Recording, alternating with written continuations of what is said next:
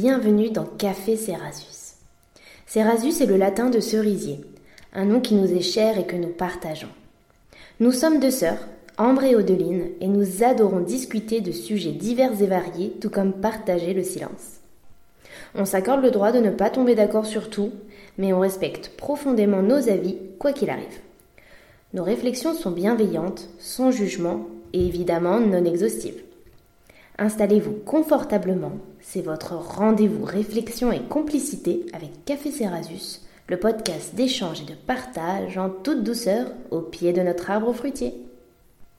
Ce temps de parole est tombé comme une évidence après nos multiples échanges sur tous les sujets du quotidien, car même en vivant ensemble, puis séparés, même en se ressemblant tout en étant totalement différentes, notre grande passion reste quand même de débattre, surtout quand nos opinions sont différentes ou nuancées. Dans notre société, les langues se délient de plus en plus et selon nous, les gens osent enfin dire ce qu'ils pensent et affirmer leurs croyances, quitte à choquer ou à dérouter.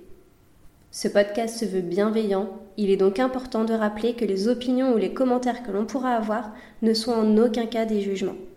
Bienvenue à vous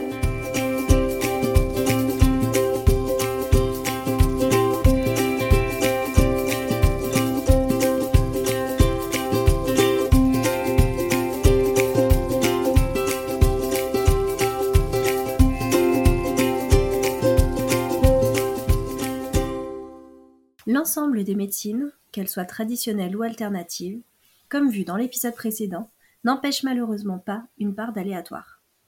Certains malades considérés comme perdus peuvent guérir de façon surprenante, et d'autres, atteints d'un mal sans gravité, peuvent décéder en dépit des meilleurs traitements. Paul Tournier parle de la psychologie de l'échec, suggérant l'idée d'un déterminisme intérieur dont ni l'anatomie, ni la physiologie, ni la physique ne peuvent rendre compte. La maladie physique n'est donc pas le plus grand obstacle à la réussite de la vie. Ainsi, aujourd'hui, nous abordons le thème de l'échec et de la peur qui peut en résulter. Et j'aimerais savoir, oh, si cette notion d'échec, dans un ou plusieurs aspects de ta vie, fait partie de ta vie, et si oui ou non, elle te fait peur.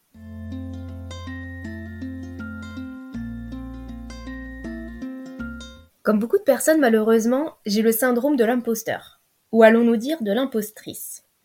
En effet, 70% des gens auraient déjà été touchés par ce syndrome au moins une fois dans leur vie, comme l'avait écrit Maud Navarre. Chez moi, ça se traduit par le fait de ne jamais me sentir à la hauteur, de ne pas mériter des compliments ou des attentions. Ce qu'on peut me dire de positif sur moi-même ou sur ce que je peux faire, ça me glisse souvent dessus. Et tout cela joue énormément sur la confiance que je peux porter en celle que je suis et en mes diverses capacités et compétences. Mmh. Et même si je pense savoir prendre plus ou moins des risques dans ma vie, j'ai beaucoup de mal à gérer les échecs car je remets en cause absolument tout mon être. D'ailleurs, pour Mark Cooper-Smith, professeur d'entrepreneuriat à Berkeley, le problème avec l'échec, ce n'est pas l'échec lui-même, mais plutôt la peur de l'échec. Mais dans mon cas, je pense savoir me détacher de cette peur, mais devoir prendre du temps et énormément d'énergie pour accepter l'échec. Claude Rivlin exprimait que, je cite, les vertus de l'échec sont bornées par les malheurs qu'il peut entraîner. Et toi, quelle est ta vision de l'échec et comment la gères-tu? Euh, Du coup, la peur de l'échec a beaucoup évolué chez moi depuis que je suis petite. De l'enfant que j'étais, qui avait peur de ramener une mauvaise note parce que papa allait être en colère, à maintenant, le fait d'avoir vraiment été en échec dans certaines situations de la vie m'a fait prendre conscience que l'échec est le lot de tous. D'où l'importance de la résilience que nous avons abordée en début de saison.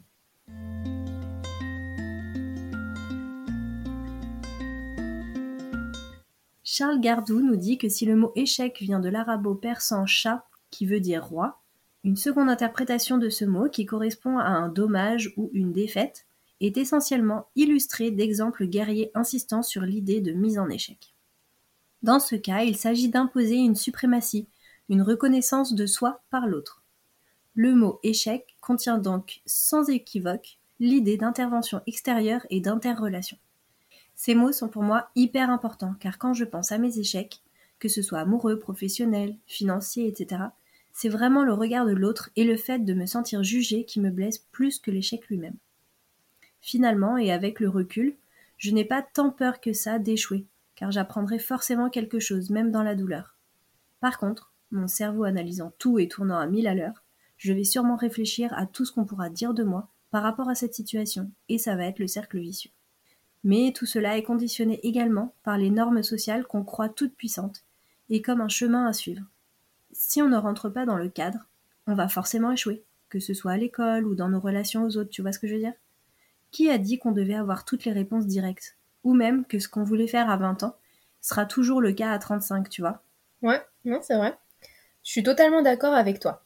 Je parlais d'ailleurs récemment avec des amis et nous avions conclu qu'on s'aime davantage aujourd'hui, à 30 ans, avec nos cicatrices et notre fatigue émotionnelle et physique cumulées, plutôt qu'à 20 ans, où nous étions bien moins introspectives et qu'on se connaissait moins. Carrément, je suis d'accord. On s'est même surprise à se dire J'ai hâte de vieillir pour me connaître encore plus. Le philosophe Charles Pépin disait que, je cite, Dans la plupart des échecs, il y a une réinvention qui nous révèle à nous-mêmes, et que, ce qui serait irréparable, c'est d'arriver au seuil de la mort en demeurant ignorant d'une grande partie de soi. De fait, les échecs devraient, dans notre culture française, davantage être perçus comme des vertus pour mieux appréhender sa vie, sa relation aux autres et à soi-même.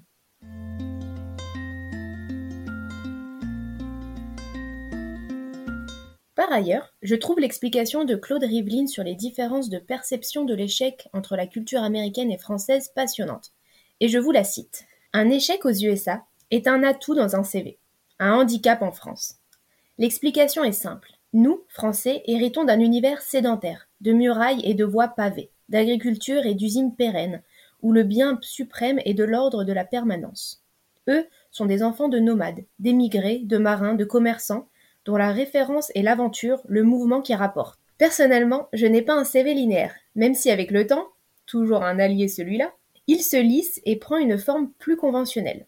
Mais j'en ai beaucoup souffert, car comme tu l'exprimais, je ressentais un sentiment de jugement par le monde professionnel qui ne comprenait pas ses choix d'études ou de vie. Aussi, après avoir fait une première année validée de master de droit à Lyon, j'avais fait le choix de rentrer à Paris et de travailler. Mais je n'arrivais pas à m'enlever du crâne que je n'avais pas achevé mes études, et je le vivais comme un échec. Et c'est pourquoi, cinq ans plus tard, j'ai fait le choix de reprendre un master de sociologie à distance, en parallèle de mon emploi. C'était deux années ultra intenses qui m'ont beaucoup apporté intellectuellement et qui m'ont permis de boucler une boucle. Aujourd'hui, je peux tourner la page et arrêter de ruminer sur ce que je pouvais considérer comme un échec. Vraiment. Je trouve ça hyper intéressant ce que tu dis sur la perception de l'échec en fonction des cultures. Maintenant que tu en parles, je trouve ça tellement vrai. Ça me fait penser à la page Instagram Garde tes conseils, dont j'avais un peu parlé dans l'épisode 4 de la saison 1 sur la non-parentalité. Elle parlait récemment du hashtag Pimp ton CV et des parents qui l'ont contacté pour savoir comment mettre en avant les congés parentaux prolongés et comment justifier ça sur son CV justement. Du coup, ça faisait des intitulés de postes assez drôles, genre euh, gestion de projet, maîtrise de la négociation, management familial, tu vois. Et en fait, tu te rends compte, comme tu disais, que tout ce qui fait de toi un être humain, avec ses qualités, ses défauts, doivent être gommés pour rentrer dans un moule. Et c'est hyper bizarre en fait.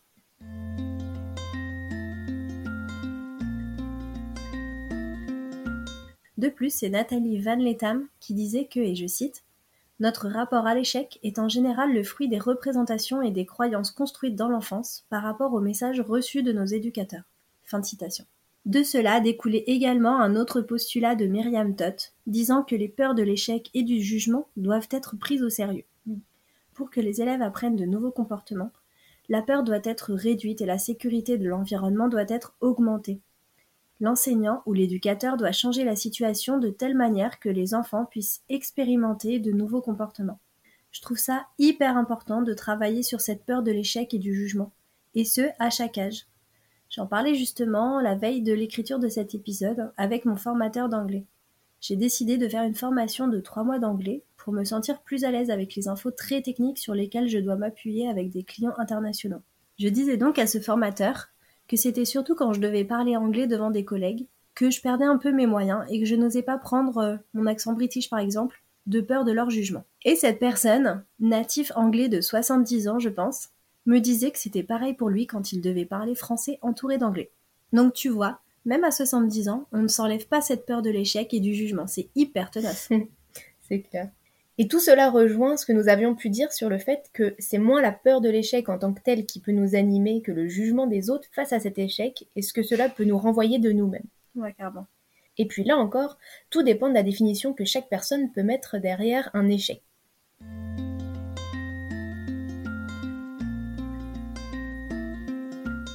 Comme l'exprime Charles Gardou, et je cite, La norme n'est pas un jugement de réalité, mais un jugement de valeur emprunté à une expérience vécue, à la représentation commune dans un milieu social et à un moment donné.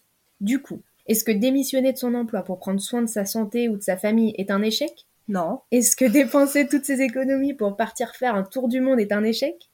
Est-ce que quitter ou divorcer son ou sa partenaire est un échec? Plein de questions comme ça, et je pense qu'on pourra avoir toutes et tous des avis partagés, car beaucoup de choses dépendent de notre culture, notre éducation, notre personnalité, ou encore juste notre manière de voir le monde et la vie. Ouais. Combien de personnes ont ressenti vivre des échecs au cours de leur parcours et se retrouver quelques mois ou quelques années plus tard et se rendre compte que ce qu'il semblait être un échec pour eux à ce moment-là était en fait une super chance? C'est clair. Donc tout est subjectif. C'est d'ailleurs Marine Katz qui, dans son blog, évoque l'idée que l'échec est une illusion, car l'action ou le projet que nous mettons en œuvre n'est finalement qu'une possibilité, mais pas une conséquence 100% sûre et certaine. Et ce qui devient véritablement un échec serait alors l'incapacité à le dominer et à rester au point mort. Et ce qu'elle dit me rappelle une phrase que papa nous disait quand on était petite. Quand tu poses une question, il faut s'attendre à un oui ou un non. Dans le sens où il faut se préparer à toutes les éventualités pour rebondir au plus vite, négocier, trouver même des arguments pour atteindre peut-être un oui plus tard, ou être moins impacté dans son estime si le non est définitif. Je te revois encore trop négocier euh, pour avoir le oui plus tard. Quoi.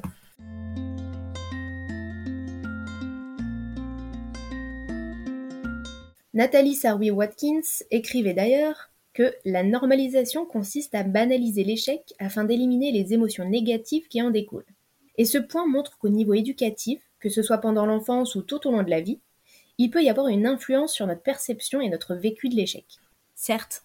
Après, selon moi, l'échec en soi, c'est vraiment quand tu n'arrives pas à rebondir et que tu restes ancré dans le scénario que tu t'étais fixé, ou que la société ou ton entourage, peu importe, t'avait fixé.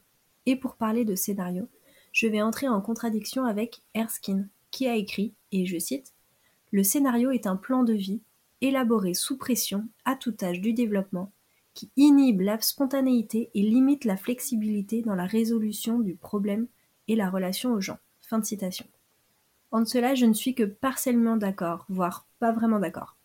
Un scénario, un plan, un projet, c'est une envie à un instant T, et ça t'aide à te guider. On m'a toujours dit que j'étais une contrôle fric, et si sur certains points c'est vrai, là-dessus je ne trouve pas. J'ai 5000 scénarios dans la tête. Du coup, effectivement, je contrôle, car je pense à toutes les possibilités. Mais en même temps, je me laisse la possibilité que le plan A, puis B ou C ne se passe pas comme prévu. Ainsi, je n'ai pas l'impression d'échouer dans mes choix, car tant que j'ai une multitude de possibilités dans ma tête, ou qu'un projet bien défini change, je me dis que je change en même temps que ce dernier, et que ce dont j'avais envie à 18, 25 ou même 30 ans n'est plus du tout d'actualité désormais. Donc oui, je n'aurais pas vécu à New York, je ne serais pas devenue tradeuse, et je n'aurais pas été maman de deux enfants avant mes 30 ans. Farter, ces envies n'étaient pas du tout liées entre elles. Hein. Mais je suis là où je me sens bien, là où j'ai ma place et où mes choix me font plaisir.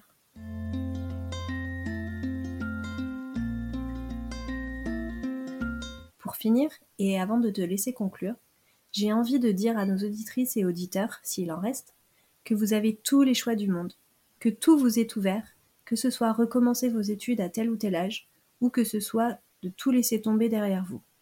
Faites ces choix en conscience, sans écouter et sans vous préoccuper des autres et de leurs idéaux. Renseignez-vous sur tout et faites le pour et le contre de ces envies pour qu'elles soient cohérentes et pertinentes par rapport à vos valeurs. À toi le mot de la fin. La peur de l'échec est une émotion que tout le monde a pu rencontrer dans sa vie, amenant à agir ou non. La plupart du temps, cette peur, qui, pour rappel, est culturelle et sociétale, n'est pas uniquement liée à l'idée de ne pas réussir un projet, mais à l'image que cet échec pourrait nous renvoyer à nous-mêmes, aux autres et plus largement dans la société. En France, et je cite, La peur bleue de l'échec règne en maîtresse.